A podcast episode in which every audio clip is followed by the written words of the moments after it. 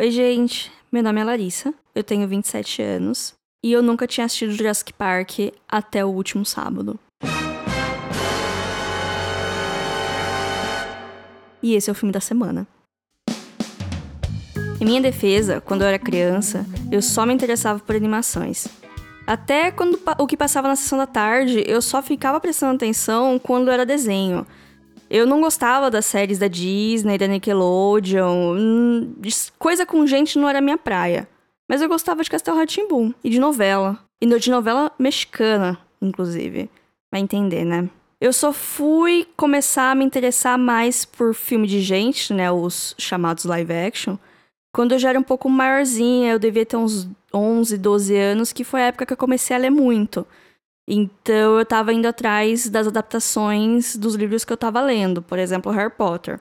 E isso foi no começo dos anos 2000, que tinha muita coisa surfando na onda do Harry Potter e do Senhor dos Anéis. Muito livro virando filme. E eu li tudo, e eu assisti tudo, e tinha muita porcaria nesse meio. Depois essa fase deu uma passada, aí quando eu fiquei adolescente eu fiquei chata, quis inventar de ser cinéfila, ser cult, só assisti filme difícil, mas graças a Deus essa fase já passou e eu voltei a me divertir assistindo filmes. Com isso, eu acabei perdendo, entre aspas, né, muitos filmes clássicos imperdíveis dos anos 80 e 90 que muita gente considera o filme da infância. E tô tentando tirar o atraso agora. Ano passado eu assisti Beetlejuice e As Patricinhas de Beverly Hills. Os dois filmes eu gostei muito. Fiquei surpresa de ter demorado tanto assim para assistir. Tem outros que até hoje eu não consegui assistir ainda, por exemplo, Matilda ou Os Caços Fantasmas. E tem outros assim que o pessoal ama e eu assisti e não vi nada demais, tipo Clube dos Cinco e Greasy, que eu acho inclusive altamente problemático. Mas enfim. O problema é quando o peso nostálgico de um filme ele é maior do que a qualidade dele. Você lembra aquilo com carinho porque aquilo te lembra uma época da sua vida e nem sempre isso quer dizer que a coisa é boa, mas que você se sente confortável assistindo porque isso te lembra uma época diferente da sua vida onde você provavelmente era mais feliz. Um filme que eu gostava muito quando era criança é A Espada Mágica, A Lenda de Camelot, que é uma animação de 98 da Warner. Para quem lembra, é o que tinha o menino cego e o dragão de duas cabeças. Mas para mim o que importa é que a protagonista era uma menina. Era uma história de aventura num ambiente medieval que a protagonista era uma menina. Isso era tudo que importava. Eu revi esse filme tem uns 6, 7 anos. E olha, não é bom. É bem ruim na real. Eu não consigo escolher um filme da minha infância, mas tem três filmes que me marcaram muito, que é o Mulan, da Disney, animação. Foi o primeiro filme que eu vi no cinema. Era o único VHS legítimo que eu tinha, então eu assisti muito esse filme. Eu sei todas as falas, eu sei todas as músicas. Eu gosto muito desse filme. Outro que eu gostava muito e que não sei se envelheceu tão bem assim é o Rei Leão 2. Sim, o 2. Eu assisti um pouquíssimas vezes quando era criança porque eu ficava triste com o Mufasa morrendo. Mas o 2 tinha a Kiara, que era filha do Simba, e ela era rebelde e ela estava descontente com os papéis que a sociedade esperava dela. Então, para Larissa de 8 anos, isso era o suficiente. Outro filme também que eu gostava muito era A Fuga das Galinhas, mas principalmente porque minha avó gostava. Então eu tentava assistir sempre que eu ia na casa dela. E o que minha avó achava mais engraçado eram as galinhas inteligentes e o fato que elas tinham dentes. Além disso, tinha uma época quando eu devia ter uns 11, 12 anos que eu e meus pais sempre alugávamos DVDs na locadora e cada fim de semana era uma pessoa que escolhia o filme. Aí nisso eu acabei assistindo uns filmes que eu não devia ter assistido. Por exemplo, o Robocop, o Highlander, os dois primeiros Exterminadores do Futuro. Eu não estava preparada para a violência desses filmes, mas de certa maneira eu meio que considero eles filmes da minha infância também, porque eles me marcaram de uma forma ou de outra. Hoje eu gosto muito dos Exterminadores do Futuro. Os outros eu não cheguei a rever tanto. Depois de toda essa introdução, eu venho aqui dar o meu veredito, despida da nostalgia do Jurassic Park. Que filmão! Eu assisti ele da maneira mais insalubre possível, no meu celular, na verdade, assim, em minha defesa, Eu tinha uma janela de tempo no sábado, eu queria assistir alguma coisa, fiquei zapeando na Netflix e achei o filme. Aí eu falei, por que não, né? E eu fiquei muito interessada no filme. Eu tive que parar na hora que eles chegam no, no parque, né? Que inclusive, que cena. Nossa, eles chegando, começando a subir o tema, e dali a pouco tem aquele dinossauro que eles encontram. Maravilhoso. Aí eu voltei a fazer o que eu tinha que fazer, mas eu ficava pensando no filme, e quando eu tive um tempo, eu voltei e terminei de assistir ele. Vou dar um aviso que o episódio pode ter spoilers se tem mais algum outro ser humano na Terra que não assistiu Jurassic Park até agora ou que não sabe nada da história. Eu sabia da história, eu sabia o que acontecia. E mesmo assim, o filme me surpreendeu, o filme me divertiu, o filme me entreteu. O filme, ele tem um ritmo muito bom, não é corrido demais, não é lento demais, ele apresenta os personagens, coloca situações e apresenta os dinossauros, e isso é ótimo. Bom, na verdade, o que eu sabia do filme é que era um parque que tinha dinossauros e que eventualmente tudo dava errado. Mas o que eu não sabia era o nível de violência para um filme que tem um público meio infantil, né? Eu fiquei um pouco chocada, principalmente tem membros decepados, assim. Não é nada muito. Não é nada no nível Tarantino, mas eu não tava esperando, eu fiquei um pouco assustada, confesso. Eu confesso que eu achava que ia chegar mais rápido no, na parte do parque, né? Que querendo ou não, tem uns 40 minutos aí de introdução de personagem. Mas na hora que eu vi, eu gostei, porque introduziu os personagens, explica quem cada um era, para depois focar na ação e não ficar dando muita historinha do personagem ao longo da aventura. Então o filme não tem aqueles diálogos expositivos, assim, que, ah, então você tá aqui, o que, que você faz da sua vida? Ah, eu faço isso. Então você já começa sabendo meio que mais ou menos quem é quem e a hora da aventura é a hora da aventura. Tanto que desenvolvimento de personagem, o único que vai ter é o personagem do Sam Neill, né? Que ele começa não gostando de crianças e termina parceiro das crianças. Ah, eu não guardei o nome de ninguém, então eu vou ficar falando o nome dos atores aqui. Bom, né, dando uma, uma rápida sinopse, tem um cara, o Dr. Hammond, um velhinho simpático, que ele criou, conseguiu clonar dinossauros e criou um parque aberto para todo mundo, super legal. Aí ele chama alguns especialistas para dar uma tour, ver o que, que, eles acham e tal. Aí nisso ele chama o personagem do Sam Neill, que ele é um paleontologista top. Ele vai junto com a companheira dele, que é a Laura Dern, que ela manja de botânica. E também tem um advogado que tá lá porque tá representando os investidores. E tem o Jeff Goldblum, que ele é um matemático. Eu não entendi o que, que ele tava fazendo lá, pra ser bem sincero, assim. Gostei. Ele fica dando frases espertinhas e fazendo pose. Não, não agrega muito, mas ok. É o Jeff Goldblum. Em vários momentos, eu achava que o filme ia desandar e cair sobre velhos clichês que alguns filmes antigos acabam caindo por serem produtos de sua época. Por exemplo, eu achava que a personagem da Laura Dern ia ser a donzela indefesa, que não sabe se virar e precisa ser salva. E não, ela é bem responsável, ela é bem competente, ela não dá trabalho, muito pelo contrário, ela tem a, a função dela e ela tem a, a missãozinha que ela tem que cumprir lá e ela cumpre e dá tudo certo. Outro receio que eu tinha é que criassem uma situação de triângulo amoroso entre os personagens da Laura Dern, do Sam Neill e do Jeff Goldblum. Acontece um pouquinho de flerte, assim, do Jeff Goldblum com a Laura Dern, mas isso não vai pra frente e nem, nem é importante, sabe? É só uma gracinha que acontece em algum momento e, e passa. E isso acaba não sendo tão importante nem tão relevante assim pra história, então gostei. A introdução do filme, ela é longa, mas ela é bacana. Mas é claro que tudo fica melhor quando eles chegam no parque de fato. Inclusive, ótimos looks. Eu queria muito que shorts curtos masculinos voltassem à moda. Aí tá todo mundo lá, eles vão dar o tour no Jurassic Park, nos carrinhos elétricos, enquanto o Dr. Hammond fica no, na torre de comando, assim, por assim dizer, com outros programadores. Só que junto com o pessoal que vai testar, ele manda os netos dele. Tipo, quem manda os netos para testar um parque com dinossauros vivos que podem ser meio. Qual que é a melhor palavra? Carnívoros.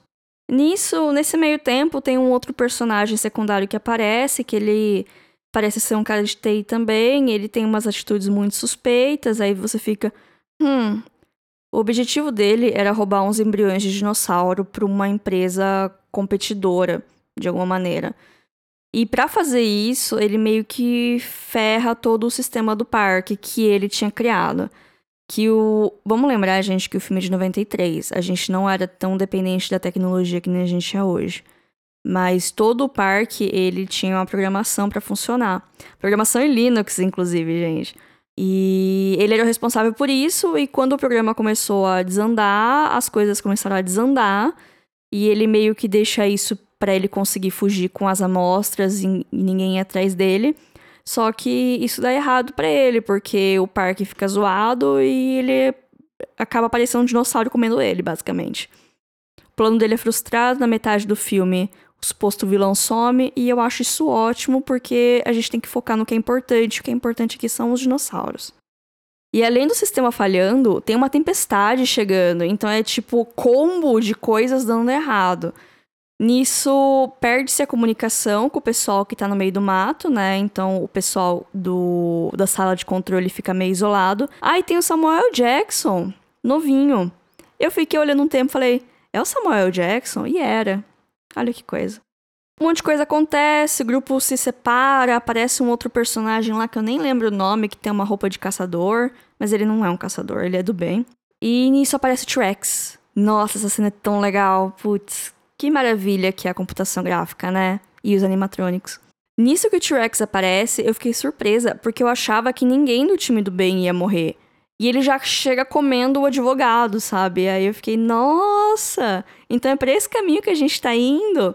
E, e nisso também o Jeff Goldblum faz a única coisa útil dele, que é tentar distrair o T-Rex enquanto Sam Neill salva as crianças. E nisso ele acaba sendo machucado e fica inutilizável pro filme inteiro, porque ele machuca a perna e fica o resto do filme deitado, com a camiseta semi-aberta.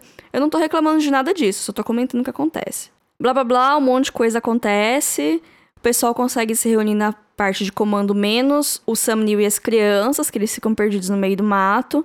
Nisso o parque tá sem energia e há ah, um detalhe, que tinha umas cercas enormes assim que meio que separavam a parte de passeio e a parte dos dinossauros. E como acabou a energia, não tem energia para segurar os dinossauros para dar choquinho para eles não passarem. Então, tá aquela loucura, né? Tem algumas cercas que estão destruídas, outras não. E tem um momento que o Sam Neill e as crianças precisam passar por essa cerca. Enquanto isso, a Laura Dern tá tentando ligar a energia. Ela tá na missão dela num bunker estranho lá para tentar ligar o disjuntor. E vai entrecortando as cenas. E você começa a ficar, nossa, será que ela vai ligar a energia bem na hora que eles estão escalando? Ah, é que eles escalam o negócio. Eles olham, eles olham a cerca, falam, a gente precisa passar para outro lado. Aí eu olhei pro buraco e as crianças claramente passavam para aqueles buracos se elas quisessem. Mas não, vamos escalar o negócio. Gente, eu nesse filme já tinha morrido já. É muita situação. Aí todo mundo escala o negócio, enquanto a Laura Dern tá quase ligando energia, aí você fica tenso, né? É uma cena longa de tensão. Só que assim, eu não fiquei preocupado pelas crianças porque é um filme de Steven Spielberg. Então eu tinha certeza que elas iam estar bem. Eu fiquei preocupado com o Sanil um pouquinho. Mas quando ele conseguiu descer, deu tudo certo. O menino levou um choquezinho, mas ele se recuperou, então beleza. Nisso a tensão aliviou, eu fiquei sossegada. Na próxima cena é um dinossauro aparecendo do nada atrás da Laura Dern. Eu dei um grito, mas eu dei um grito que até minha cachorra olhou para mim estranho. E depois eu comecei a rir, porque a situação inteira era muito ridícula. Eu no celular assistindo o filme, dando gritando na sala, luz acesa, era dia. Nesse meio tempo acontece um monte de coisa. Eu tô contando de maneira bem resumida, assim, só pra. Só pra contar, né? O Samuel Jackson e o outro cara com roupa de safari, eles acabam sendo mortos por dinossauros eventualmente. E todo mundo consegue chegar na base, né, no centro de visitação, assim, onde tem um restaurante. Aí você pensa, acabou, né? Eles vão vazar da ilha. Só que não acabou. Tem mais dinossauros chegando. Tem a cena da cozinha, que é também muito boa, já também é clássica. E tem a menininha também, que de repente ela é hacker. Ela comenta um pouquinho lá no meio do filme, tipo, ah, eu gosto de computadores. Aí chega no final ela, ah, é Linux. Eu consigo voltar ao sistema normal. E tipo, uma menina de 13 anos salvou o dia no final. E a minha parte favorita é que no final tá todo mundo encurralado, os Raptors por todos os lados, assim, todo mundo, meu Deus, o que vai ser agora de nós? E aparece o T-Rex do nada e começa a brigar com os Raptors. Aí eles estão lá brigando entre eles e o pessoal sai de fininho para pegar o helicóptero. Eu acho esse final maravilhoso. Porque. Porque o T-Rex é T-Rex, né, gente?